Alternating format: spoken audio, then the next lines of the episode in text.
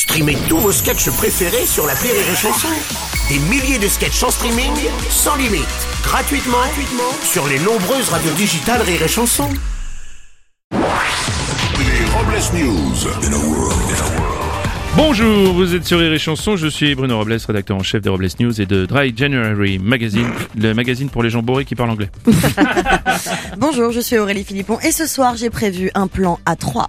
Moi, ma bouteille de vin et ma télé.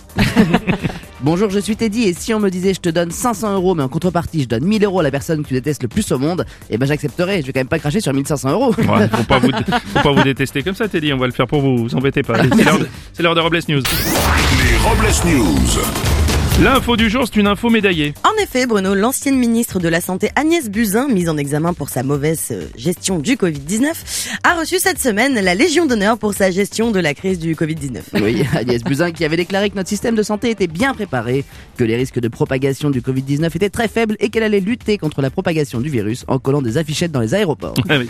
Alors, les prochaines Légions d'honneur euh, seront décernées à Anne Hidalgo pour sa gestion du trafic parisien, Bravo. Éric Zemmour pour sa gestion des prénoms dans le prochain calendrier grégorien, et enfin une Légion d'honneur posthume aux frères Bogdanov pour la synchronisation de leurs mouvements.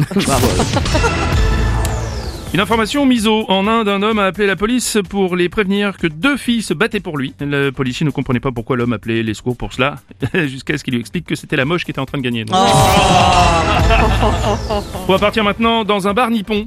À Tokyo, un bar réservé aux personnes mal lunées, ronchonnes et énervées vient d'ouvrir un café qui propose de petites salles privatives. Un concept qui a séduit beaucoup de Français à tel point que le vigile a dû refuser l'entrée à certains habitués. Au nom de quoi vous m'empêchez d'entrer dans mon local Non, vous pouvez pas. Au nom de quoi? Non, Qui vous a donné cet C'est- complet, monsieur. Non, non, monsieur, non. Après le bar nippon, voici le bar ni mauvais. Oui. Au bar Les Trois Tricoteurs à Roubaix, on peut siroter son verre de vin au comptoir tout en observant la création de son bonnet en laine. Un concept original qui est à la fois un bar et un atelier textile. Ah, mais c'est pour ça que quand je bois, j'ai chaud à la tête. Euh, C'est pas à cause du vin, c'est à cause du bonnet. Ah ben voilà. Sans doute, oui. On va enchaîner avec une info catalogue. Le catalogue musical de David Bowie vient d'être racheté par la maison de disques Warner pour un montant de 250 millions d'euros. Le catalogue de James Brown a lui été racheté par un label pour un montant de 90 millions d'euros. Et le catalogue de Francis Lalanne est toujours disponible sur la table basse de son salon. Des scientifiques ont découvert qu'il existait un seul animal capable de lire l'avenir.